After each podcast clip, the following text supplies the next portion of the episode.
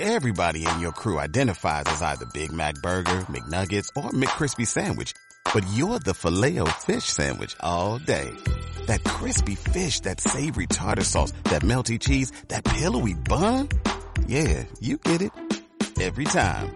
And if you love the filet of fish, right now you can catch two of the classics you love for just $6. Limited time only. Price and participation may vary. Cannot be combined with any other offer. Single item at regular price. Ba da ba ba ba. Esto es una producción de Mindalia Televisión y Mindalia Radio, audiovisuales sin ánimo de lucro de mindalia.com, para aportar conocimiento y crear conciencia. Mindalia.com, la primera red social de ayuda altruista a través del pensamiento. Pues buenas tardes a todos. Estoy muy contenta de estar aquí. Me vais a perdonar porque tengo un poquito más la voz y aunque voy a intentar subir el tono todo lo que pueda, habrá momentos en que quizá no me escuchéis bien. Eh, quiero agradeceros vuestra presencia, la oportunidad que me ha ofrecido Espacio Ronda de estar aquí con todos vosotros. Y bueno, pues eh, lo que espero en esta tarde es transmitiros el poquito conocimiento que yo tengo, que es muy poco, sobre la doctrina espírita. Pero sobre todo, a través de la figura de Allan Kardec, presentar el espiritismo exactamente como lo que es y no como lo que vemos en las televisiones, en los programas de divulgación de temas esotéricos, porque el espiritismo no tiene absolutamente nada que ver con ninguna de esas cuestiones. No sé si conocéis, habéis oído hablar de Allan Kardec. Mi propuesta para esta tarde es presentarlo, por supuesto, de una manera eh, muy, muy resumida, muy pequeñita, porque daría para estar hablando horas y horas y horas sobre la figura del codificador de la doctrina espírita. Pero no se trata de aburrirnos los unos a los otros y sí de propiciar, que a mí es la parte que más me gusta, el espacio para el diálogo, para que podamos interactuar los unos con los otros. ¿Quién fue Allan Kardec? Vamos a viajar al cementerio de Père en París, donde nos vamos a encontrar con una tumba, con un túmulo muy especial, que llama la atención eh, de todos aquellos que lo visitan, porque durante todo el año, los 365 días del año, independientemente de la época, está cubierto total y absolutamente de flores. Este túmulo, esta tumba, es la, la tumba de Allan Kardec, donde están sus restos mortales. Y muchas de las personas se acercan únicamente por curiosidad, por, por la arquitectura del monumento, que como veis es un dolmen, pero sin saber exactamente quién es la persona que está, que está allí enterrada. ¿Quién fue esta persona, este hombre, para llamar tanto la atención? Nosotros, los espíritas, para nosotros es el maestro, es el codificador de la doctrina espírita, pero creo que merece la pena que lo conozcamos un poco mejor, que no nos quedemos en esa parte únicamente de su vida, para él la más importante sin duda, porque él representa mucho más que todo esto. Su nombre real era Hippolyte León Denis Arribel y nació en el seno de una familia católica, caudalada, que tenía tradición en la magistratura y en la educación. Él nace el 3 de octubre de 1804 en Lyon, que era la segunda ciudad más grande y más importante después de París.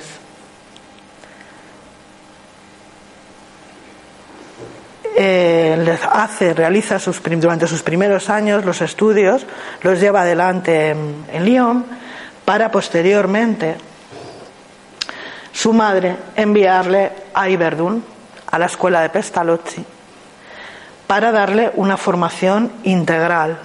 El método de Pestalozzi, el método educacional, era totalmente novedoso y promovía la educación integral del hombre, del ser humano. Eh, Pestalozzi y esta escuela tuvieron muchísima fama. Iban allí a estudiar todos los niños, todos los jóvenes de la alta sociedad de toda Europa. Y era un lugar muy especial que sirvió para que Allan Kardec formara o Hippolyte todavía, formara su personalidad. Eh, tuvo una influencia muy grande esta lucha en la reforma educativa, sobre todo de Francia y de Alemania. A los 14 años de edad, él ya destacaba ¿eh? sobre muchos de los alumnos y se dedicaba a ayudar a dar clases, clases particulares a los compañeritos, a los alumnos menos adelantados de allí. Creaba sus cursos gratuitos y a los 18 años, después de graduarse en ciencias y en letras, vuelve a, a París aproximadamente entre el año 1822 y 1823, una vez cumplida los 18 años. En París se dedica total y absolutamente a la enseñanza. Él es maestro, es un educador, es un, un, grandísimo profesor y en 1824, con apenas 19 años, publica su primer libro, un curso teórico y práctico sobre aritmética, entre las muchísimas obras de educación que publicó. Este libro tiene un éxito inmediato y da origen a sucesivas ediciones. Eh, como digo, con el paso de los años eh, va creciendo en este, en este aspecto y publica innumerables obras, todas dedicadas a la nueva educación. Además, él mm, decide abrir unas clases particulares para los estudiantes eh, que no podían acceder al sistema educativo de la época, los estudiantes de, las clases sociales más bajas, a las que les presta formación eh, y educación. Él entra como miembro eh, de la Academia de Ciencias Naturales en Francia. Rivel domina el alemán, el inglés, el italiano, el español, el holandés y traduce todas sus obras a estos idiomas. Eh, daba clases de física, de química, de astronomía, de anatomía comparada. Es decir, estamos ante un hombre de ciencia. ¿eh? Esto me parece que es importante señalarlo, sobre todo por lo que vamos a ver después. En 1826 funda el Instituto Técnico Ribeil, que estaba localizado en una de las mejores zonas de París, su propia academia, su propio instituto. Este es el edificio que actualmente ocupa ese lugar donde estaba el Instituto Técnico Ribeil y que fijaros estuvo abierto hasta 1834, una década. A los 27 años de edad conoce a Amélie Gabriel Baudet, la dulce Gaby, como él la llamaba, que era también maestra, era mayor que él y era maestra en letras, era maestra en bellas artes, por lo que eh, le prestó muchísima ayuda y muchísimo apoyo en todo el trabajo educativo que él desarrolló. Además, posteriormente acompañó a Kardec en todas sus investigaciones alrededor de los fenómenos mediúnicos, de las mesas danzantes. Después de la muerte de Kardec en 1869, ella se hace cargo de la revista Espírita y de todo lo que tiene que ver con la divulgación del espiritismo eh, en todo el mundo. Vamos a hablar un poco de los inicios. Cómo Kardec conoce, empieza toma contacto con la espiritualidad, siendo él una persona profundamente escéptica, de formación científica. ¿Qué es lo que sucede? Eh, aproximadamente en el año 1854 oye hablar por primera vez de los fenómenos de las mesas danzantes. Perdón.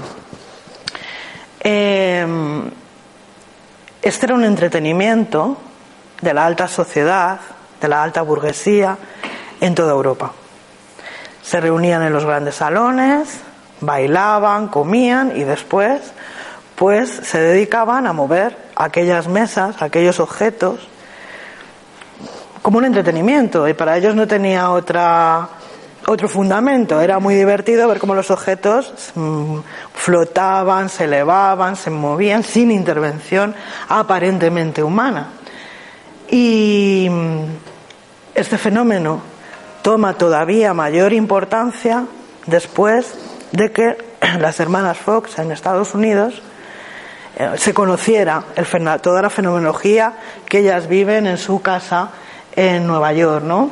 Eh, las primeras noticias escritas en la prensa llegan a Europa y se, se, produce una explosión de esta fenomenología que, como digo, se da en toda Europa. En toda Europa y siempre en las clases sociales, digamos, en principio, más altas, más pudientes, ¿no? Tenían tiempo para reunirse. Los pobres tenían que acostarse para trabajar, pero ellos podían dedicar todo su tiempo a esto. No, no había eh, más que hacer. Y es así como Allan Kardec empieza a tomar eh, conocimiento de la existencia de este, de este fenómeno. Eh, lo que ocurre es que, bueno, pues su mente escéptica eh, no le permite más que ver en ello, pues es una futilidad, un juego de niños, un entretenimiento. un buen día se encuentra con su amigo Fortier, que es un importante magnetizador, que le dice aquí una cosa extraordinaria, no solamente se hace girar la mesa, magnetizándola, sino que se le hace hablar, se interroga y ella contesta. Él no lo cree imposible, aunque le parece extraño, porque lo achaca a algún tipo de fenómeno físico, a algún tipo de, mm, bueno, pues incluso de extraño manejo de alguien más listo, ¿eh? y y bueno, pues eh, queda, queda así dentro de su escepticismo. Un tiempo después, em, el señor Fortier le vuelve a insistir en que las mesas hablan, que dan señales de inteligencia, que son capaces de contestar a preguntas hechas por los presentes. Alan Kardec dice yo creer en ello cuando lo vea y se me haya probado que una mesa tiene cerebro para pensar, nervios para sentir y que puede convertirse en sonámbula. Eh, hasta entonces, permitidme que no vea en ello más que un cuento de niños. Su mente escéptica le mantenía siempre en esa, en esa postura alejada del fenómeno. A principios de 1855 vuelve a encontrarse con otro amigo, el señor Carlotti, que vuelve a hablarle de los fenómenos, de todo aquello que se estaba produciendo en el París de, la época y en toda Europa, y a sugerir que pudiéramos estar delante de un fenómeno provocado por los espíritus. Eso sí que hace que Kardec despierte su curiosidad, que empiece a replantearse las cosas pero siempre desde eh, el punto de vista de un estudioso, de un investigador, nunca dando por hecho, nunca dando por sentado los hechos que se le estaban presentando. En mayo de 1855, acompañado de Fortier, visita la casa de una conocida sensitiva en aquel París, que era Madame Roger. Allí eh, mantiene una conversación con diversas personas de las que acuden habitualmente a, observar estos fenómenos y se da cuenta de que las personas hablan con total seriedad, con total simpleza, con firmeza de la comunicación con el mundo de los espíritus. Em, esto le llama muchísimo la atención, le deja una profunda huella y cuando es convidado a asistir a casa de la señora Playmason, otra reputada medium, eh, acude saliendo muy impresionado de lo que ha podido visualizar, de lo que ha podido presenciar en esa reunión. En obras póstumas él dice, había un efecto que necesariamente derivaba de una causa. Yo entreveía en aquellas aparentes futilidades cualquier cosa seria, como la revelación de una nueva ley que tomé para estudiar a fondo. Él en este momento, su espíritu crítico y escéptico sigue presente. Él piensa que estamos ante, está ante el descubrimiento de algún tipo de ley física, siempre alejándose de la, de la idea de aceptar que efectivamente estábamos hablando de una comunicación con el mundo espiritual.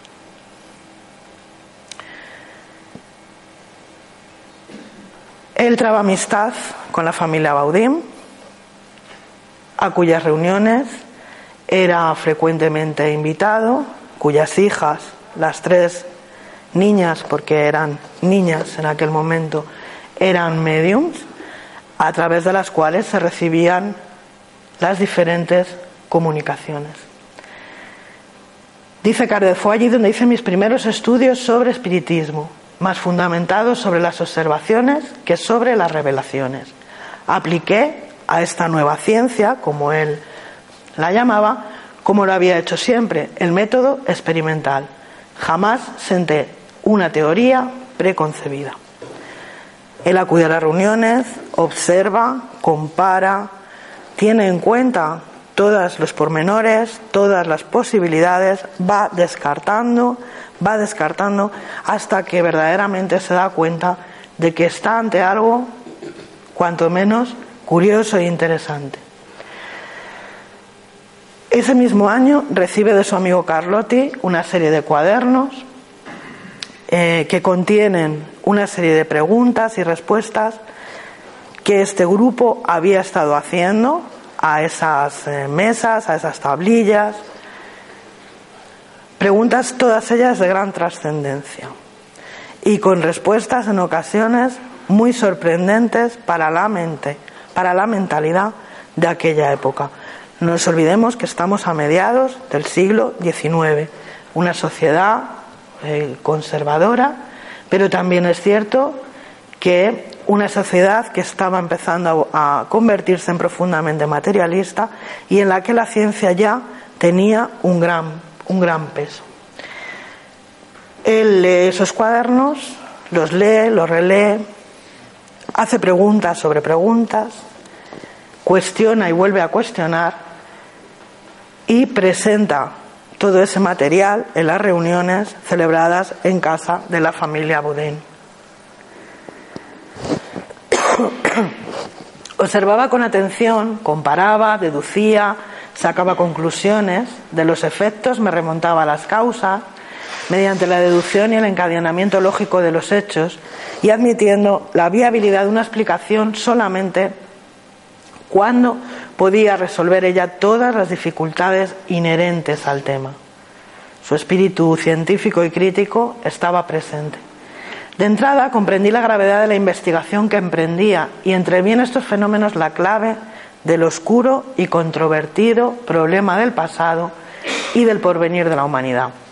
La solución y la respuesta a todas mis búsquedas. Se trataba de una revolución completa en las ideas, en las creencias. Por tanto, debía actuar con circunspección y no a la ligera, ser positivista y dejar los ideales de lado para evitar afirmaciones ilusorias. Estamos ante un libre pensador. Él se declaraba libre pensador, aunque tuvo una formación eh, en la infancia religiosa. Él, eh, de adulto, huye de todo, de todo lo que pueda tener un sentido religioso o un sentido espiritual y se declara en todo momento un libre pensador. Y con su mentalidad científica, además, mm, concluimos que, que el método utilizado guardaba todas las garantías para poder demostrar la existencia de ese mundo espiritual. Una noche, en una de las sesiones en casa de Baudín, nuestro hombre recibe una comunicación de su espíritu guía. Él no se lo espera, se queda muy impresionado. Este espíritu protector se revela como el espíritu de la verdad y le habla sobre su misión, sobre cuál, su misión, el trabajo que él va a llevar adelante a partir de ese momento, recordándole que va a acompañarle, que va a intuirle y que va a ayudarle, porque hay una cuestión muy importante que tenemos que saber, es que Alan Kardec no era medium no era medium. Alan Kardec no era medium. ¿eh? Él trabajaba con diferentes mediums, como vamos a ver, pero él no tenía mediunidad. Esto es importante que lo tengamos en cuenta. A partir de ese momento, Alan Kardec se lanza al trabajo recibiendo instrucciones a través de diferentes mediums, la señorita Jaffet, Crozet, Dufaux, las hermanas Baudin, etc. diversificando de este modo los intermediarios de su comunicación con los espíritus para mejor constatar la verdad. El método de trabajo que él utilizaba, él elaboraba unas preguntas, las enviaba, imaginaros que en aquella época no había WhatsApp, no había Internet, no había mail, con lo cual imaginaros qué trabajo, ¿no? El de la correspondencia, enviaba las preguntas, eh, recogía las respuestas, las comparaba, desechaba aquellas que no se ajustaban al método científico que él utilizaba y volvía a preguntar, volvía a consultar y fue así de esta manera que, eh, que se fue formando lo que nosotros llamamos el cuerpo doctrinario, ¿no? la codificación de la doctrina espírita. Una, una doctrina que no está centrada en una sola persona, no es una revelación que se haga a una sola persona, porque tiene carácter universal. En este momento, a mediados del siglo XIX, eh, aparte de lo que hemos eh, estado comentando, eh, de los usos y costumbres de la alta sociedad que jugaban con las guijas, con, con las mesas, con todas estas cosas, lo cierto es que la fenomenología se extendió por todo el mundo. Hubo una explosión de fenomenología mediúnica. Llegaron muchos mediums también desde Estados Unidos, como Douglas Hone y otros, que recorrieron toda Europa, que estuvieron en la corte de Napoleón III, que estuvieron en la corte del zar en Rusia, que llevaron su fenomenología eh, al pueblo, a, la gente común como nosotros. ¿Qué hizo Kardec? ¿Cuál era la misión de Kardec? Coger toda esa información todas las comunicaciones eh, que había de los espíritus y ordenarlas, ordenarlas por temas, eh, ordenarlas tal y como las podemos encontrar hoy en día en el libro de los espíritus, ordenadas por diferentes temas. Para hacer más fácil el estudio, para hacer más fácil la comprensión de lo que es el cuerpo doctrinario. esto da lugar a que toda esa información quede plasmada en las cinco obras que nosotros conocemos como la codificación. Porque Kardec, como digo, no era medium, no es una verdad revelada a Kardec, él únicamente se dedicó a ordenar a esa información, a darle un sentido a esa información, a preguntar, a extraer, a intentar sacar más y más de la comunicación con los espíritus. Así, el 18 de abril de 1857 aparece la primera edición del Libro de los Espíritus. Eh, esta primera edición contiene 501 preguntas distribuidas en tres temas, en tres partes. El libro primero, el libro segundo, el libro tercero, el libro primero es el de las causas primeras, etcétera, etcétera. Eh, tiene un éxito impresionante, eh, lo paga Alan Kardec de su bolsillo, la edición del libro, y se pone a la venta en la librería de Entú, en la eh, Galerie de Orleans del Palacio Real en, en París. Em, se agota, la primera edición se agota inmediatamente y solo es más tarde, en 1870, cuando se lanza la segunda edición, la que nosotros hoy eh, podemos leer y disfrutar, eh, que contiene las 1019 preguntas que forman todo el cuerpo de la doctrina. Eh, veis que arriba ya en el título aparece filosofía espiritualista. Tengo que decir también que el término espiritismo es un neologismo acuñado por Allan Kardec. Espiritismo no existe, no existía hasta este momento.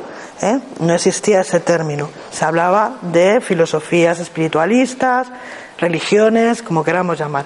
Pero el término espiritismo aparece en este momento concreto para diferenciarse del resto de las filosofías espiritualistas.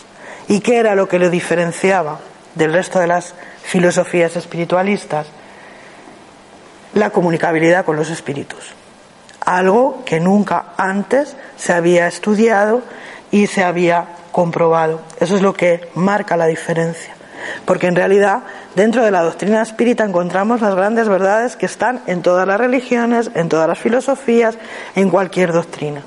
Pero lo que sí que marca la diferencia es que por fin se reconoce como un hecho probado la posibilidad de comunicarnos con el mundo espiritual. Esos son los libros codificados por Allan Kardec, el libro de los espíritus, el libro de los mediums, que es una enciclopedia sobre la comunicación con los espíritus. Perdonadme un poquito.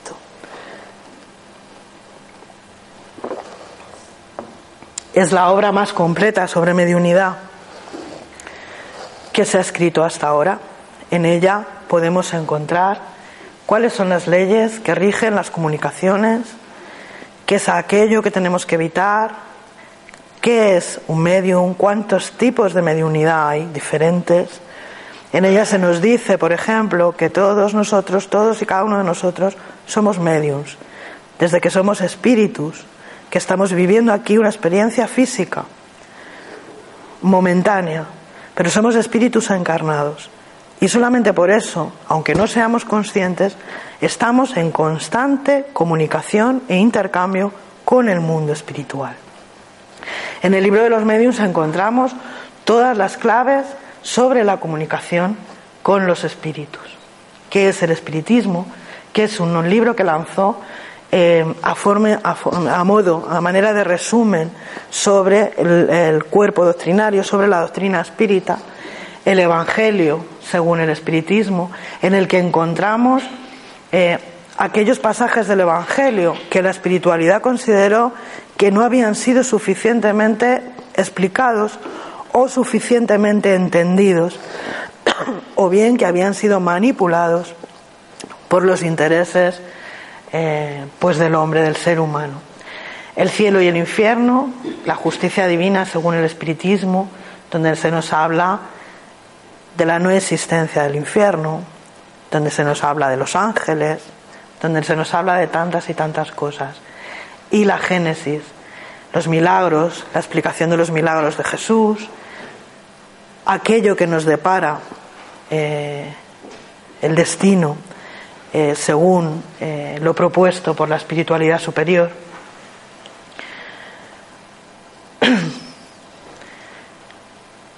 Como he dicho antes, el espiritismo no está personificado en ningún hombre, es obra de los espíritus, cuya falange, dirigida por ese espíritu de la verdad, el espíritu de la verdad es un grupo de espíritus, espíritus superiores, hombres y mujeres de todas las épocas, sabios, que unidos eh,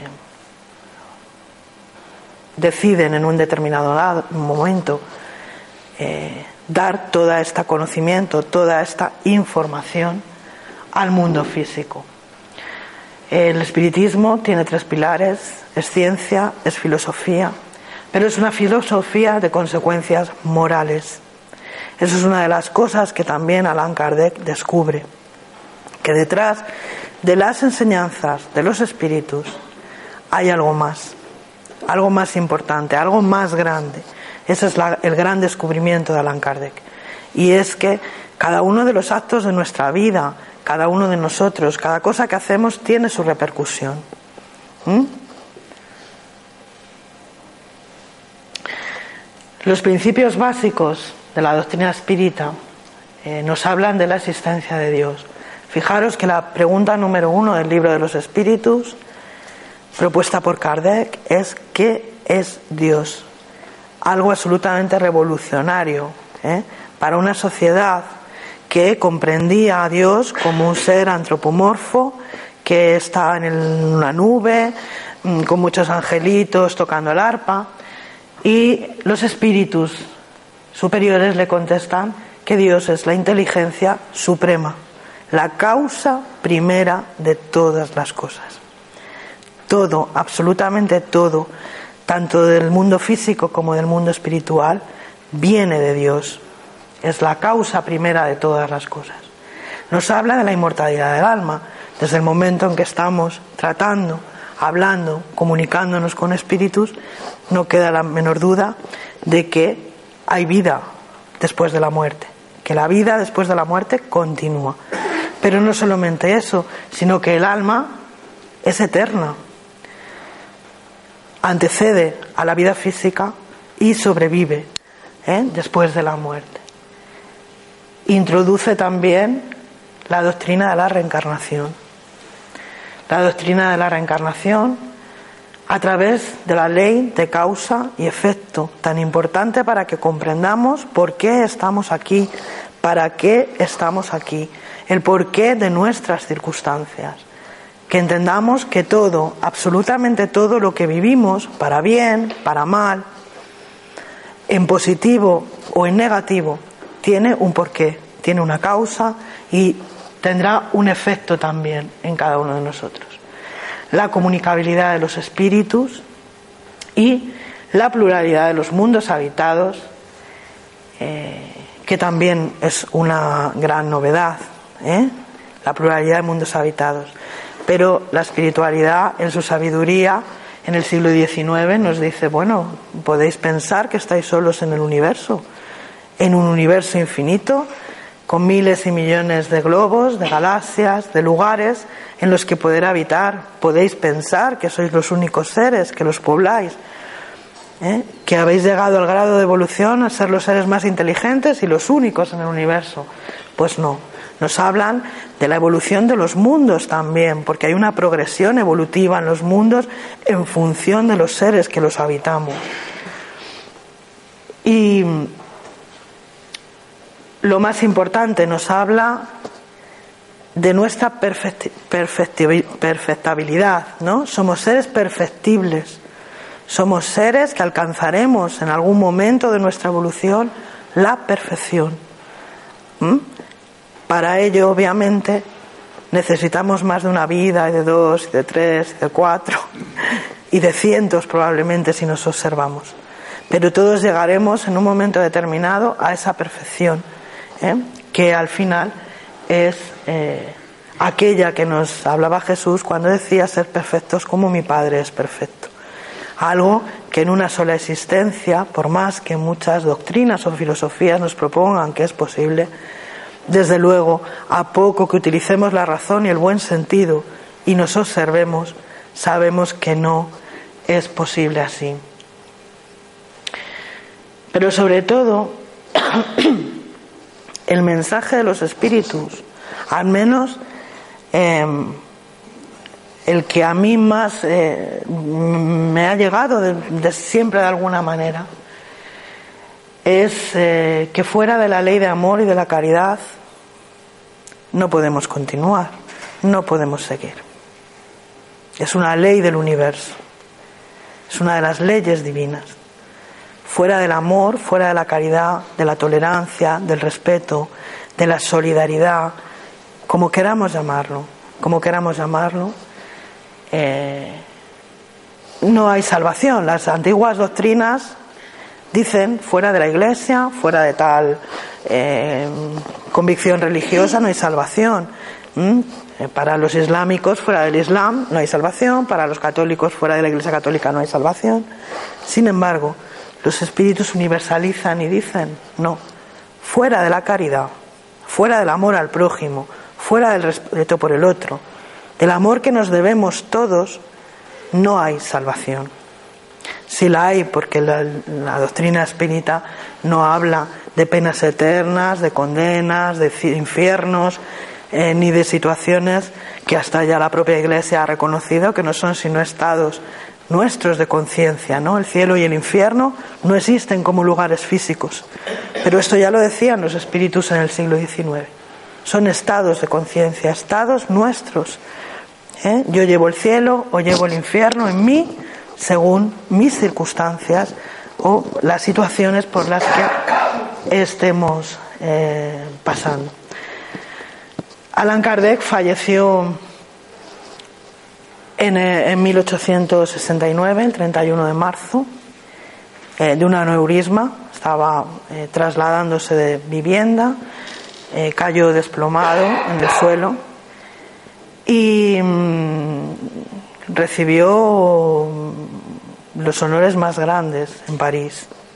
El cortejo fúnebre recorrió todas las calles, fue acompañado no solamente de las personas importantes, como muchos científicos, intelectuales, eh, sino también por las personas más pobres, porque él dedicó su vida, gran parte de su vida, a ayudar a los que más lo necesitaban. Dedicó gran parte de su vida a viajar eh, cuando tenía tiempo libre, hablar de espiritismo en todos los lugares, en las fábricas, donde había obreros, donde había pobreza, donde había... y llevó consuelo y alivio a muchas personas. Em, estuvo acompañado de personajes como Camille Flammarion, Charles Richet, Meyer, muchos personajes muy importantes, científicos, intelectuales, premios Nobel. Al fin se le reconoció su trabajo, su tarea. Y la labor divulgativa del espiritismo tuvo grandísimo impacto, incluso en nuestro país, aunque esto se haya olvidado. Eh, hace poquito celebramos aquí la primera jornada espírita de Madrid y nuestro compañero Juan Miguel Fernández ofreció una interesantísima conferencia sobre la historia del espiritismo en España. Porque estamos hablando de Francia, estamos hablando de Europa, pero la tradición espiritista en España fue muy importante hasta que estalló la guerra civil tan importante, tan importante, que se llevó un proyecto de reforma del sistema educativo para introducir la doctrina espírita en las escuelas públicas. Tan importante como que personajes como Amalia Domingo Soler, entre otros, dedicaron parte de su vida a apoyar los movimientos feministas, los movimientos obreros y todos los movimientos libertadores ¿eh? en aquella época. Tan importante, tan importante que los centros espíritas se contaban por cientos, por cientos. Sin embargo, esta parte de la historia, por algún motivo que, bueno, podemos suponer, ¿no? Porque se, nos, se introdujo al espiritismo dentro del epígrafe de judíos, masones y personas indeseables y se persiguió eh, hasta 1936 que estalla la guerra civil, el espiritismo tiene un auge maravilloso, con decenas de publicaciones espíritas, periódicos, eh, decenas de actos celebrados en teatros, en plazas, con total y absoluta libertad. A partir de 1936, todos sabéis lo que ocurre, muchos centros espíritas desaparecen, literalmente, muchos presidentes tienen que huir de España, parten, parten a Sudamérica, a Cuba, a Brasil, Argentina. Allí prosiguen su labor eh, con el espiritismo y es solo posteriormente, eh, a partir del año, de los años 70, antes de la muerte de Franco, que vuelven a España, traen consigo esa, ese mensaje fresco eh, y renovado y empiezan a trabajar hasta que mm, pues se vuelve, se permite ahí ya libertad de asociación, etcétera, etcétera, y entonces nace o renace, mejor dicho, la Federación Espírita Española. A partir de ahí, en los años 80, todo es trabajo, trabajo, trabajo, por llevar este mensaje de consuelo, que es para lo que estamos, para lo que estamos aquí.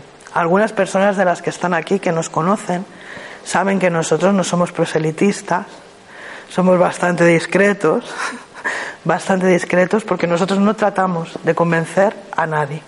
Nosotros presentamos aquello que consideramos que a nosotros nos ha llenado el corazón para que las personas lo tomen o lo dejen y sean las personas las que, según sus necesidades, vengan a nosotros, ¿no? Eh, no nos gusta nada hacer proselitismo porque creemos que esto no conduce a ninguna parte, ¿no? Eh, las personas es como, con cualquier otra cosa, ¿no? Cuando están maduras, cuando están prestas, si tienen la necesidad de buscar, buscarán y nos encontrarán. Pero no consideramos que que, sea eh, bueno intentar convencer a nadie de que lo nuestro es lo único porque no lo es. El espiritismo es para todas las religiones, para todas las personas. Vienen personas de muy diversos tipos a los centros espíritas. Personas que buscan, unos llegan a través de la pérdida de familiares, otros llegan por la curiosidad del fenómeno, pero todas las personas que, que llegan, independientemente de sus circunstancias, o de su constancia, o de, son bien acogidas y todas se llevan algo, ¿no? Algo bueno, algo positivo de, del centro espíritu. Pues eh, por mi parte eh, he terminado. Eh, espero que, que, os haya gustado, que hay muchísima información, muchísimo más detallada, muchísimo mejor explicada posiblemente en, en, en Internet, porque hay cientos de páginas dedicadas al espiritismo, a la doctrina espírita. Y me pongo a vuestra disposición si, si queréis que mantengamos un diálogo que me gusta mucho más ¿eh? que estar aquí hablando. Dicen que la segunda venida de Jesús están esperando los católicos de Jesús. ¿Eso tiene relación con el, con el siglo XIX y la, toda la reestructuración, toda la filosofía de Alan Sí, tiene una relación. Nosotros consideramos la doctrina espírita como la tercera revelación. La primera revelación fue dada a Moisés en el monte Sinaí. La segunda revelación es la que nos trae Jesús, que es el espíritu más puro que ha venido, según la espiritualidad superior, el espíritu más puro que ha venido a la tierra hasta el momento, y que nos trae eh, una, una idea de Dios que rompe totalmente con la idea que nos había trasladado el Antiguo Testamento. Nos habla de un Dios de amor, nos habla de un Dios como un ser paternal, como un ser que nos ama, que nos cuida. Y la tercera revelación consideramos que es concretamente la presentada por la espiritualidad, por todo ese movimiento espiritual que se dio en el siglo XIX. ¿Por qué? Porque si bien no viene a añadir nada nuevo, ni, ni, ni siquiera a modificar nada, sí nos trae nuevas informaciones y sí que sitúa cada cosa en su sitio, en el lugar que le corresponde. Sobre todo en todo lo referido al aspecto religioso, al aspecto filosófico moral. he dicho antes que el Evangelio, según el Espiritismo, viene a hablar la espiritualidad sobre aquellas partes del Nuevo Testamento que no han sido explicadas que no han sido comprendidas o que simplemente en su momento no se pudieron argumentar de una manera eh, más eh, amplia por la situación de aquel pueblo que la estaba de aquellos pueblos que la iban a, recibir. Llega en el siglo XIX en, en plena explosión del materialismo y también en un momento en el que la ciencia tiene capacidad ya para apoyar y demostrar estas manifestaciones espirituales.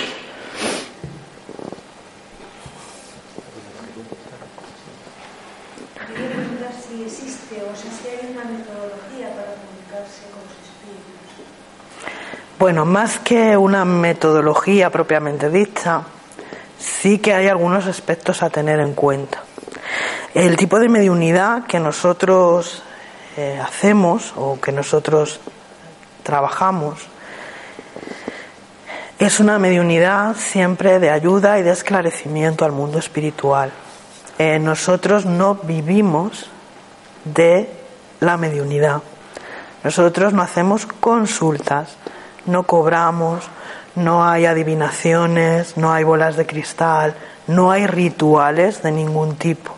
Es la comunicación de tú a tú, siempre teniendo en cuenta que eh, son ellos quienes se ponen en contacto con nosotros y no nosotros los que pedimos ponernos en contacto con ellos.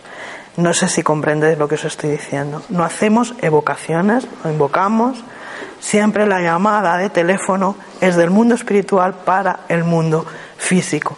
Nosotros somos intermediarios y eh, nuestros trabajos de mediunidad em, son muy simples.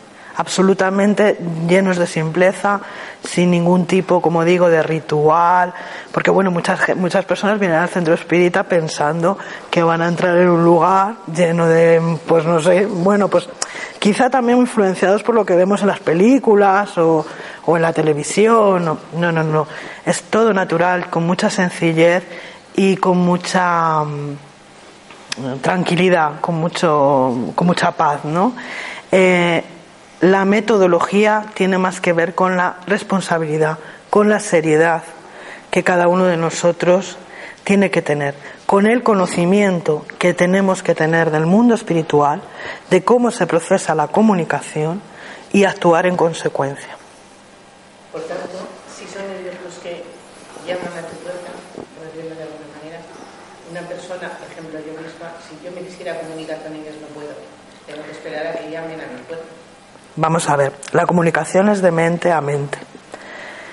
Eh, nosotros tenemos una dificultad para entender esto, pero el mundo del pensamiento, el mundo de las ideas, es un motor importantísimo para que se produzca la comunicación. Cuando pensamos, a menudo no nos damos cuenta ¿no? de esto, pero cuando pensamos en un ser querido que se fue, estamos añorando, estamos echándole de menos, estamos de alguna manera haciendo la llamada.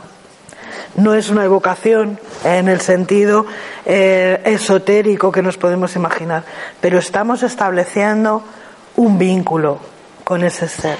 Y muy probablemente, aunque no nos demos cuenta, ese ser estará junto a nosotros y nos hablará, aunque no nos demos cuenta, y permanecerá. Pero nunca dentro de un trabajo mediúnico se hace esa evocación, pues y muchísimo menos por curiosidad, ¿no? Muchísimo menos por porque en el mundo espiritual hay unas leyes y hay unas leyes también que debemos de respetar. Y de la misma manera que yo a las 4 de la mañana no cojo el teléfono, o si lo cojo corriendo porque me puedo asustar, igual ellos, ellos también tienen allí su labor, su trabajo, sus tareas, y no podemos molestarles. Normalmente cuando hacemos una reunión mediúnica, los espíritus vienen buscando generalmente esclarecimiento o transmitir algún tipo eh, de enseñanza, incluso a través de su propio ejemplo, de que lo que es su ejemplo de vida, de sus propias vidas. ¿eh? Y esto es exactamente lo que se hace. Pero hay unas leyes que rigen y tenemos que ser muy respetuosos. No molestamos al médico a todas horas, no molestamos, pues es igual. ¿eh? Quienes tienen la consulta, con mis respetos, hablo siempre desde el respeto, por supuesto, a las demás personas, porque cada uno es responsable por lo que hace. Pero quienes tienen las consultas de 5 de la tarde a 8 eh, y reciben a los espíritus en esos horarios, y además cobran por ello, pues bueno, yo tengo mis dudas al respecto. O sea que, por ejemplo, si, si tú estás pensando en un ser querido bastante y no imagino que cuando se le haya ido, pues en cierto modo está, puede venir aquí y estar contigo. Seguro, seguro, porque los lazos de afecto no se pierden nunca. Pero yo no, o sea, yo no voy a percibir para percibirlo hay que ser medios, ¿no? Sí, sí, pero todos somos medios. Mirar, la forma de comunicación más sencilla que tienen los espíritus y que a menudo no la tenemos en cuenta es a través de los sueños. Los espíritus se comunican mucho con nosotros a través de los sueños. Lo que pasa es que nosotros despertamos por la mañana, hemos hecho un batiburrillo de cosas, ¿eh? porque el cerebro eh, tiene esta, esta manía, esta costumbre, y entonces decimos un sueño, un sueño cualquiera. Pero es la forma más fácil y más eh, posible de que la espiritualidad se acerque a nosotros cuando estamos durmiendo.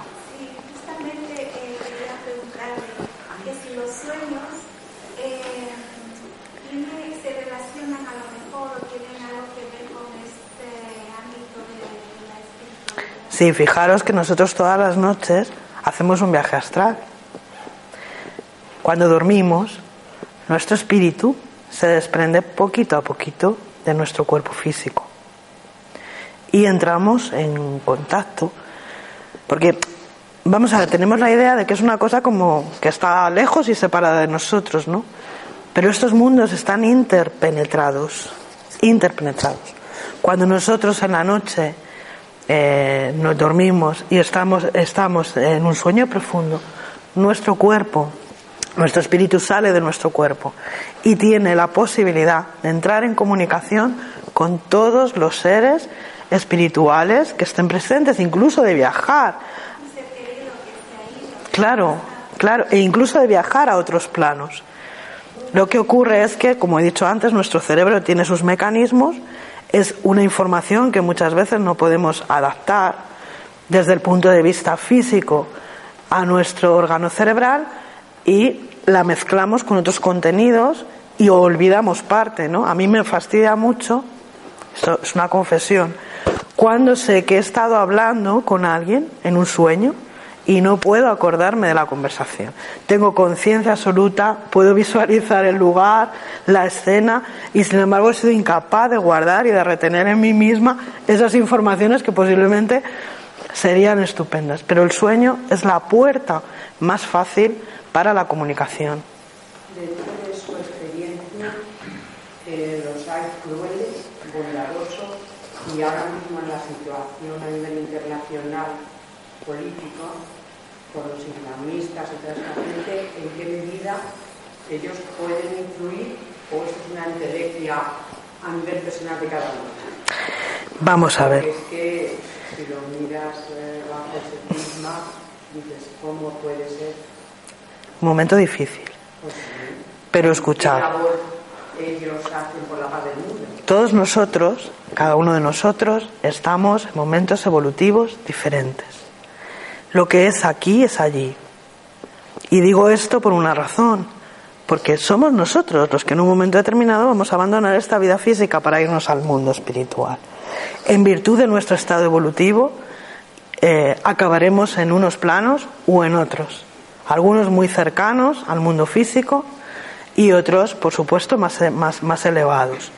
Pero mm, somos los mismos. Esto yo quiero que os quede eh, claro. Eh, cuando nos vamos al mundo espiritual, mantenemos, conservamos nuestro yo, nuestra individualidad. Somos como somos aquí. ¿Perdón? Pero conservamos nuestra, Individualidad, pero como, no como persona que así. espíritu. Sí, como persona que has sido, incluso tu forma física. Incluso tu forma física durante un tiempo, ¿eh? también depende del estado evolutivo, pero durante un tiempo largo, ¿eh? pues vas a conservar tu forma física. Eh, digo esto porque, eh, por supuesto que hay planos más elevados y por supuesto que los espíritus que habitan esos planos más elevados trabajan por la paz en el mundo y por el bienestar de la humanidad. Pero ahora estamos viviendo un momento delicado, delicado.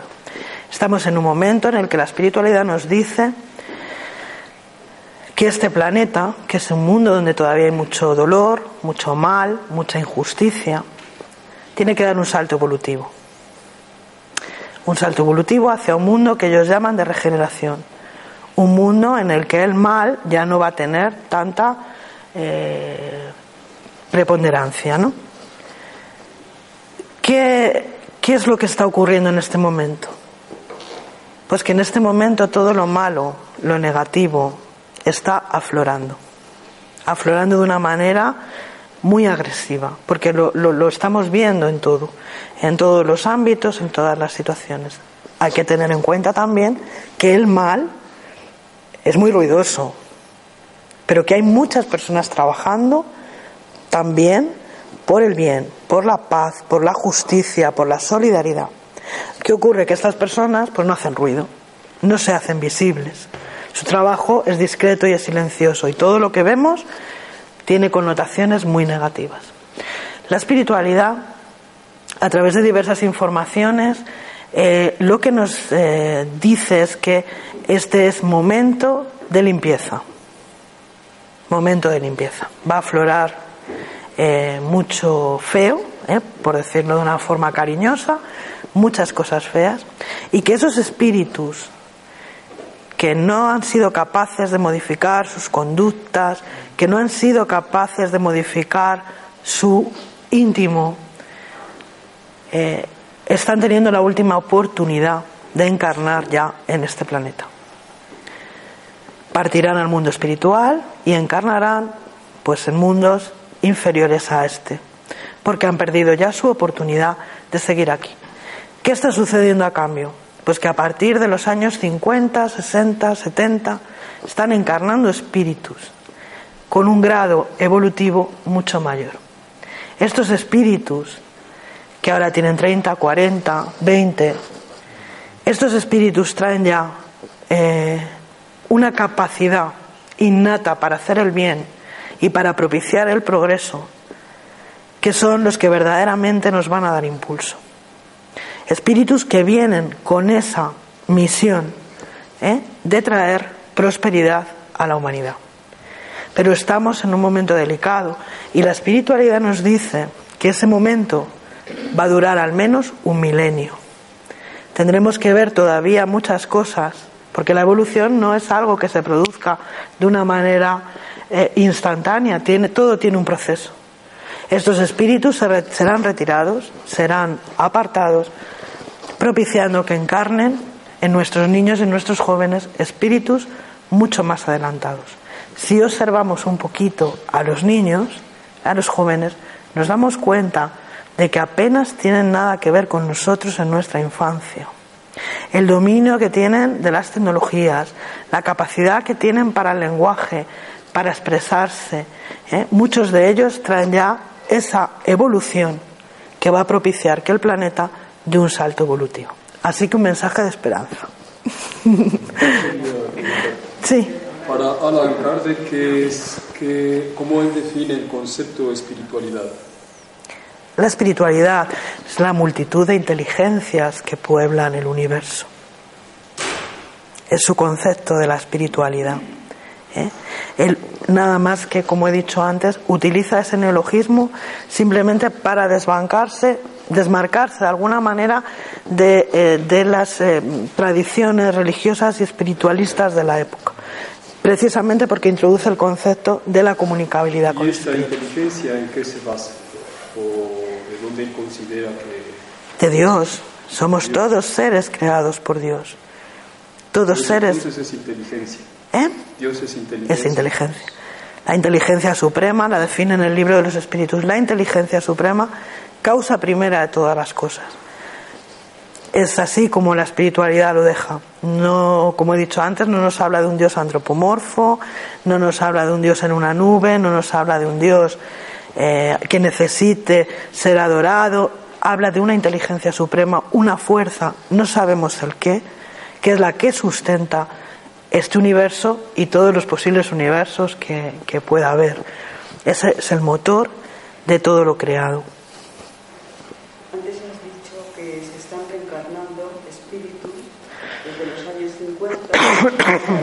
¿Quiere decir esto que nosotros podemos reencarnarnos en, ese milenio con, Uy, muchas veces. con más sabiduría? No te quepa duda. Yo voy a volver diez veces por lo menos. reencarnando de dónde vienen?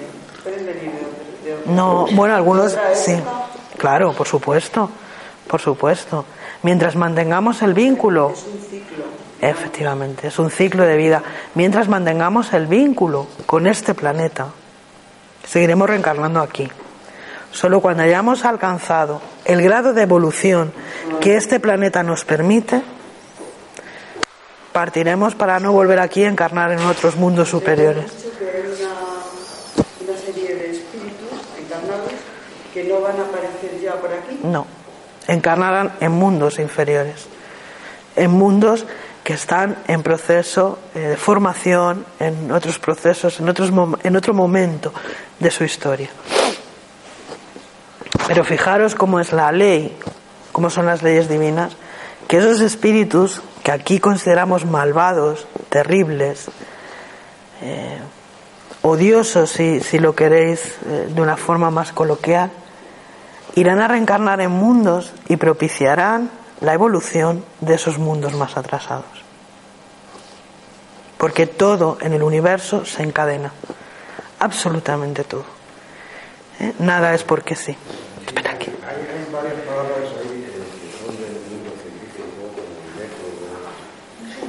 Sí. Eh, que digo que hay varias palabras, que ha dicho, que vienen del mundo científico, como método, y, y sobre todo estas dos, que son causa y efecto, ¿eso cómo se relaciona? Porque eh, en aquel momento, me imagino que el momento científico sería el, Newton, el, el, el Newton, la mecánica clásica, ¿no? Eh, que una, una, una causa produce un efecto y se concatena y el efecto vez se convierte en causa de otra cosa y es como, como una cadena, ¿no? Pero hoy en día eso no es así. Bueno, el espiritismo avanza con la ciencia, pero sabemos que todo efecto tiene una causa que lo produce, aunque el efecto no sea uno, puedan ser múltiples, ¿no? Porque ahora mismo la física cuántica nos está hablando de otras cosas, la mecánica cuántica ya nos habla de otras cosas, pero de otras cosas que si leemos con atención el libro de los espíritus, las vamos a saber encontrar. La espiritualidad en aquella época no podía hablar de determinadas cuestiones que no podían ser comprendidas precisamente porque la ciencia no estaba lo suficientemente avanzada para dar esas informaciones. De una manera hubieran dicho, bueno, esto es una locura lo que aquí se está proponiendo. Pero sin embargo, si leemos con atención el libro de los espíritus, en su parte científica, vamos a encontrar muchos de los conceptos que hoy está proponiendo la ciencia. Yo te invito a que los leas. ¿Querías? Sí, quería preguntarte, ¿cómo define Alan Kardec ese grado de, de evolución? ¿Cómo lo define? Eh, ¿El nuestro? Sí. Eh, bueno, noso- eh, es que hablar de evolución eh, en términos de espiritismo daría para dos charlas. Entonces, bueno, eh, Alan Kardec habla de una evolución física, ¿eh? la evolución eh, que ya ha quedado anticuada también, que nos propone Darwin, y a la vez esta evolución física va acompañada de la evolución del espíritu. En la medida que nosotros evolucionamos, vamos plasmando esa evolución espiritual en nuestros cuerpos físicos. Somos seres perfectibles. Todos, absolutamente todos, estamos condenados a ser perfectos. ¿Cuándo? No lo sabemos, pero todos y todos nosotros llegaremos a un momento en el que seamos perfectos. Esto hace que cada uno de nosotros, en este momento, dependiendo de sus vivencias, de sus experiencias pasadas, hayamos alcanzado ya un grado de evolución. Lo que sí sabemos es que en este planeta el grado de evolución, aunque nos veamos muy listos, muy inteligentes, muy guapos, muy estupendos, por los espíritus no dicen nada de eso. Estáis de lo más bajito, ¿eh? estáis todavía saliendo de la animalidad. Imaginar lo que esto supone cuando hablamos de inteligencias superiores. ¿Qué- ¿De qué estamos hablando? Se nos escapan totalmente estos conceptos. Porque la espiritualidad nos dice que apenas hemos empezado a gatear. ¿m? Estamos todavía arrastrándonos, ¿eh? evolutivamente hablando, en el lodo. Eh, no hemos hecho nada. Fijaros con todo lo que nosotros presuponemos de avance científico, filosófico, las artes, todas estas cosas que para nosotros son una maravilla, resulta que no son nada comparado con aquello que, que nos espera, ¿no? Eh, Has citado la famosa catequesis del Papa Juan Pablo II, esa de que el cielo y el infierno no son, no son Lugares. No son, no son lugares, sino que son estados de conciencia. Que rompió con toda la tradición, pues eso de el imaginario clásico, ¿no? que siempre es un lugar sin dar más detalles. ¿no? Eso da que pensar. No, pero mi pregunta concreta es qué opinas del tema de la cuarta dimensión, porque dicen que es que es que es simplemente el tiempo, el éter, o que el éter no existe. ¿Qué opinas? Bueno, eh, el espiritismo nos dice que efectivamente diferentes dimensiones, diferentes, y la propia física ya lo dice, ya está hablando de diferentes dimensiones, de otros universos, de universos que están contenidos en este mismo universo, lo cual todavía eh, para nosotros es, es todavía difícil de comprender. Hay muchas dimensiones. Lo que sí sabemos es que dentro de la esfera de nuestro propio planeta, em, la Tierra vendría a ser como una cebolla. Una cebolla capas, capas, capas en distintas dimensiones, en distintos niveles de conciencia, desde los más bajos o inferiores a los más elevados dentro de lo que es la propia evolución del planeta. ¿Mm? Todo esto estaría contenido aquí, en este espacio en el que nos encontramos. No sé si es eso a lo que te refieres. Pues, la cuarta la cuarta, la quinta, muchas. El espiritismo nos habla de muchas dimensiones, de muchos lugares, de muchas moradas diferentes. En tres dimensiones, claro, pero hay una cuarta, hay una quinta. ¿Qué ocurre? Que nuestros sentidos no captan, no lo pueden captar. Nuestros sentidos están diseñados para el aquí y el ahora, para absorber las experiencias visuales, auditivas, olfativas del mundo que nos rodea. De ahí que las personas que tienen mediunidad tengan la facultad de acceder, y digo facultad, no hablo de don, esto me parece importante resaltarlo, no es un don, no es un regalo de Dios, no es que yo soy mejor que todos vosotros porque tal, esto quiero dejarlo muy claro, que estas personas sí tienen acceso a esas dimensiones. ¿eh? Perdón. Has hablado de la perfección. Em, ¿Cómo es un hombre, una persona perfecta? ¿Qué es una, persona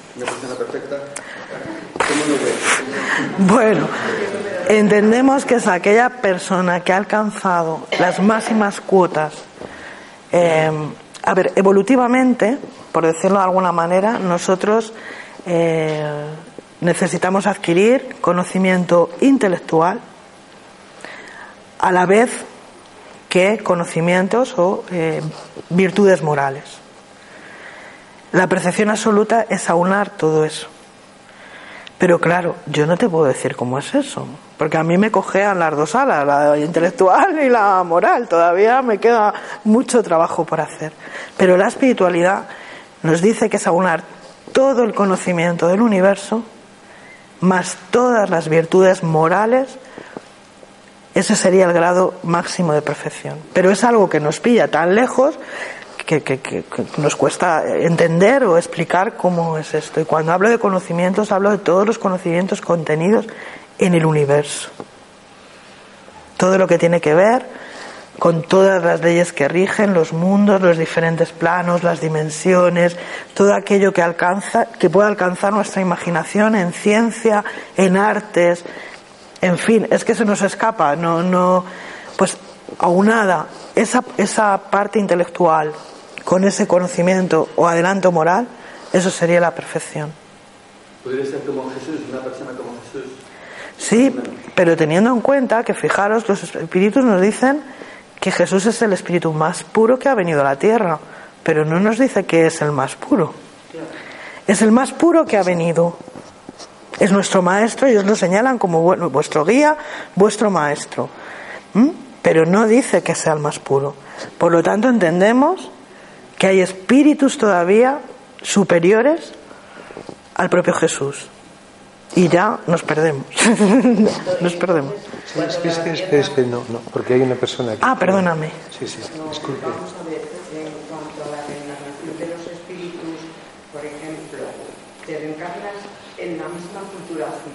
pues si para llegar a esa perfección tienes que conocerlo todo.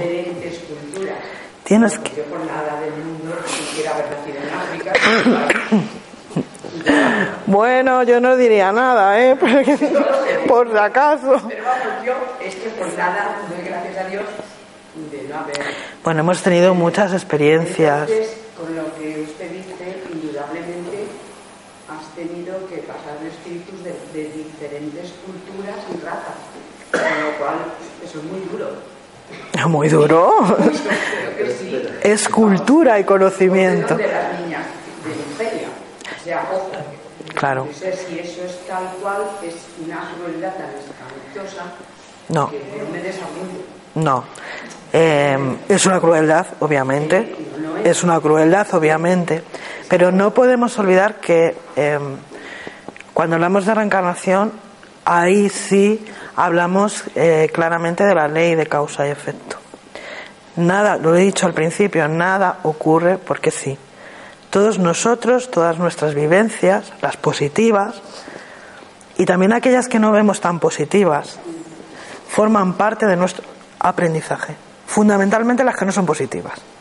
Porque cuando uno es feliz y todo es maravilloso, pues ya está, no hay nada más. Sin embargo, de las, de las mm, cosas que nos pasan, que nos parecen negativas o que son negativas, es aquellas de las que más aprendemos. Porque aquí estamos para aprender. En las sesiones de, regresión puede eh, la persona que te lo practica llegar a saber en qué nivel estás o cuántas vidas, suponiendo que se pueda creer en eso. ¿En qué nivel estás? ¿O has ¿Cuán- tenido cuántas vidas no? con Ninguna de las personas ¿Cuántas vidas que nunca? se someten, que se someten a ello lo pueden ayudar. ¿Cuántas vidas nunca? Es imposible. Es imposible. No, hay personas. Sí, sí, sí, sí. Hay personas, hay muchas personas que vienen y dicen, mm, yo he tenido 300 reencarnaciones, entonces ya solo me faltan 10. Y tú la miras y dices, bueno, si eres feliz así, pues es tú. Eh, Bueno, eso ya es megalomanía, ¿eh? Sí, eh, es- que ese, es- ese sería otro tema de debate, ¿no? En estas cuestiones volvemos a lo mismo. Una, una terapia regresiva debe de hacerse únicamente en casos muy concretos con personas que necesitan eh, sacar algo eh, que les está impidiendo ahora una vivencia normal, como puede ser una fobia, como puede ser tal. Cuando hacemos esto eh, con personas que no son profesionales, aunque digan que hayan hecho que han hecho el curso de Brian Weiss y que tienen no sé cuántos títulos. Cuando hacemos esto con personas no profesionales nos arriesgamos a muchas cosas, porque fijaros, hay muchos de nosotros eh, que quizás sin saberlo podemos tener una- un problema mental. El someter así porque sí a una persona una terapia regresiva puede provocar puede provocar una serie de cosas bastante poco deseables. Entonces, eh, generalmente estas terapias se aplican, por supuesto, un profesional, psiquiatra, que se dedica a ello y que sabe muy bien cómo utilizar, cuál es el proceso y hasta dónde puede llegar, siempre para solucionar el problema. ¿Qué pasa? Que cuando lo hacemos por curiosidad, pues acabamos siendo Leonardo da Vinci, Napoleón, hay 250.000 Cleopatras, 725 Hilder, 800... Entonces, quiero decir, seamos serios, seamos serios. Es decir, en la mayoría de nosotros, por suerte, por desgracia, pues pues hemos sido así unas personillas, ¿no? Que hemos pasado por ahí sin pena ni gloria. algún Napoleón habrá, algún, pero la mayoría eh, siempre han sido María Antonieta. na- bueno, bueno, bueno, yo digo, esto es increíble. Hay tiempo. Yo Es que había varios. decir algo, y bueno, antes si alguien quiere decir algo, quería decir una cosa bastante importante que me ha surgido ahora, pero vamos, que lo llevo pensando hace tiempo. Eh, ¿Nosotros somos personas caídas o ya construidas desde el principio con toda cantidad de defectos que tenemos? No, somos creados. Uf, es que me, me meto en un terreno que podríamos estar aquí tres meses. Somos creados, según nos dice la espiritualidad, simples e ignorantes. ¿Sí?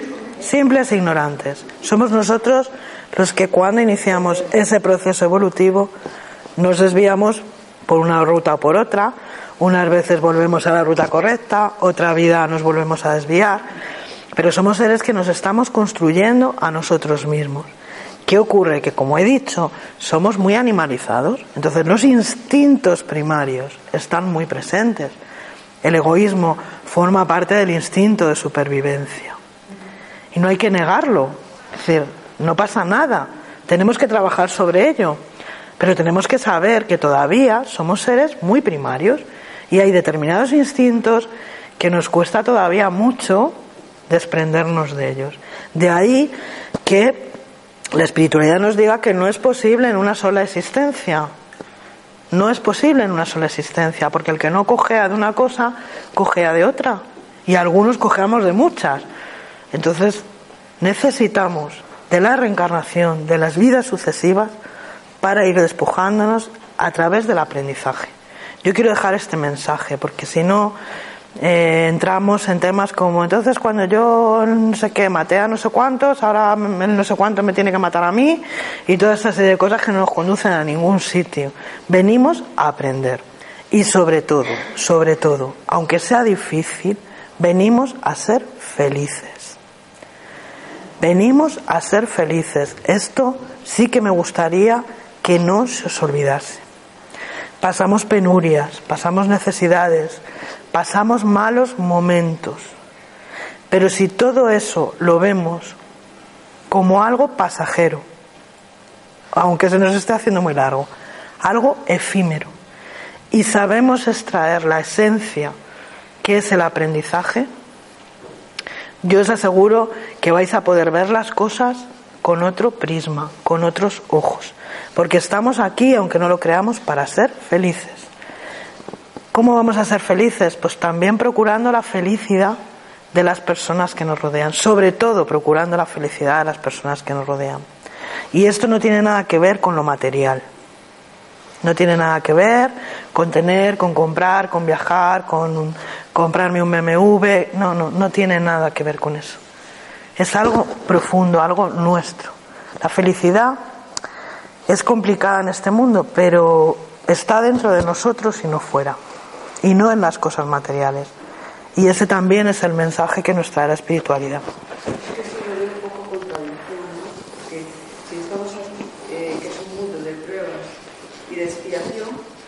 Mm. Mm, es una contradicción decir que venimos a ser felices. Venimos a aprender. O sea, Es que nuestra, claro, no, es que nosotros tenemos una idea de la felicidad que no es la felicidad. Bueno, efectivamente, pero es Que no es es la felicidad. que la felicidad en esta, en Muchas personas- en este momento no es eso. Muchas personas humildes, muchas personas que no tienen nada, son muy felices. ¿Tú crees que venimos a aprender a ser Sí, lo son, sí lo son, sí lo son, porque han conseguido desprenderse de todo lo innecesario, de todo lo material, de todo lo que no merece la pena. Este Ay, lado de sí, por sí. aquí lo tenemos un poco, Un poco abandonado, es verdad. Eh, Tenías una pregunta, un comentario. que si estos espíritus con los que se comunicaba Encarde, estos espíritus con los que se comunicaba Encarde, que eran de orden superior, eran espíritus muy evolucionados, eran humanos que salido de la rueda de las encarnaciones o eran de otros planos.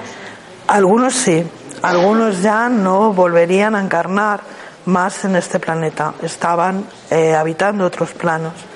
Otros sí, han vuelto en otras ocasiones. Sí, sí, espíritus humanos. Y luego también eh, pueden venir a la Tierra espíritus que no sean de evolución terrestre, que vengan de... Claro, por supuesto, por supuesto. Eso forma parte de, esta ley universal en la que todo, absolutamente todo en el universo está encadenado. Y hay una perfecta eh, unión entre los distintos mundos, eh, aunque nosotros no, no tengamos todavía científicamente demostrado que, que puede haber vida en otros mundos, pero la solidaridad entre los mundos habitados es absoluta. De manera que muchos espíritus piden venir en misión a la Tierra. Abandonan esas moradas, esos mundos mucho más evolucionados y piden encarnar aquí para impulsar nuestro mundo, nuestro planeta. Entonces algunos de esos espíritus serían como lo que llaman en metafísica los maestros ascendidos. Como Sí, sí, al final, claro, llamémosle como queramos, pero estamos hablando de lo mismo. Eh, yo quería preguntarte, ya que soy el que modera, ya es la Qué malo. Eh, el papel del amor en la espiritualidad. Te lo digo por lo siguiente. Cuando tú observas, digamos, si fueras un alienígena viniendo del más allá y vieras la historia humana, hay una serie de personajes iluminados que mm, no mueven tenedores, ni caminan sobre las aguas, ni hacen comunicaciones paranormales, sino que lo que básicamente se dedican es, es a amar de una forma compasiva. Entonces, y lo hacen mm, generosamente a toda la humanidad. Yo lo digo porque a veces la gente tiene la idea de acercarse a lo espiritual Mm. buscando el tenedor que se dobla. Y entonces la mejor señal es la capacidad que desarrollas De para el amor. Eh, y es un ejercicio paranormal que está al alcance de todos. de todos. Y es, ese es el fundamento de la doctrina espírita. Ahora mismo, contestándola a ella, eh, ha habido muchos espíritus, muchos han pasado y pasan desapercibidos. Eh, y son este tipo de espíritus que dice Armando. Hay algunos muy nombrados y que todos conocemos que han venido con la misión de ayudar y de promover a la humanidad a dar un salto para adelante basándose en el amor, porque el amor al final es lo que mueve el universo. Y esto nos lo dicen los espíritus. Desde el átomo hasta el arcángel, el amor es lo que mueve el universo. ¿Mm? Las leyes de afinidad que se establecen entre las partículas son una forma de amor. Imaginaros, somos seres, seres condenados, condenados a amarnos y a amar todos y cada uno de nosotros. Todos y cada uno de nosotros. Muchos espíritus, eh, como estamos hablando, eligen venir aquí, pasan desapercibidos. Hay montones. Por eso yo os decía que el mal, lo malo, lo feo, lo negativo, lo burdo, se ve mucho porque hace mucho ruido. Pero hay muchas personas consagradas, consagradas al resto de la humanidad y que lo hacen, como bien ha dicho Armando, con absoluta entrega y generosidad. Estos espíritus posiblemente hayan estado aquí muchas veces antes y ahora, que posiblemente no tendrían por qué volver, ese amor por los seres humanos, por sus compañeros de camino al fin y al cabo, hace que pidan especialmente venir a ayudar. Y hay muchos, muchos anónimos, ¿Pero están como espíritus o están reencarnados? están reencarnados, son de carne y hueso. Muchos ni siquiera lo hacen desde movimientos religiosos, de ningún tipo. ¿eh? Porque para la espiritualidad eso no tiene ninguna importancia. ¿eh? La espiritualidad es, es espiritualidad.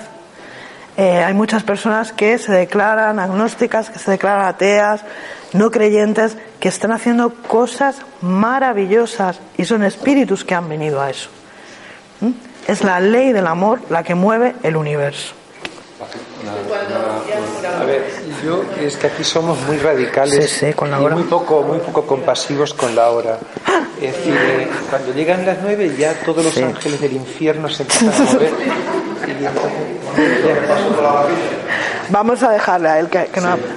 Yo eh, solamente, a ver, cuando se habla un poco de los espíritus que vienen de otros mundos, digo, hay una diferencia entre los que se encarnan aquí y otra cosa es los que vienen con tecnología de otro lado. Que hay Hay, hay una diferencia, hay una diferencia, pero no nos debe de asustar. Es decir, si hay inteligencias, civilizaciones superiores eh, tecnológicamente, ¿por qué no han de visitarnos? ¿Por qué no, por qué no venir a observarnos? ¿no? A cierta distancia, yo creo. Ellos deben mantenerse siempre un poco a distancia. Pero claro que sí, de la misma manera que nosotros observamos otros seres de la naturaleza que nos rodean, ¿no? Y les estudiamos y, bueno, ¿eh? no solamente son los que encarnan, sino también, claro, estamos hablando de un universo eh, infinito. ¿Cuántas civilizaciones no habrá en ese universo? ¿Y cuántas civilizaciones no habrán alcanzado la tecnología suficiente que nosotros apenas podemos, bueno, las vemos en las películas, ¿no? En Star Trek y estas cosas. Pero nada más, están muy lejos todavía de, estamos muy lejos de alcanzar, ¿no? Pero yo estoy segura de que claro que, nos visitan, ¿no? Y también vienen a, a ofrecernos cuando entran en contacto, pues, eh, eh, cosas buenas, cosas buenas, aunque, repito, el hecho de que tengan un nivel tecnológico, puedan tener un nivel tecnológico eh, muy amplio, no quiere decir que hayan alcanzado eh, el nivel moral que acompañe esa tecnología.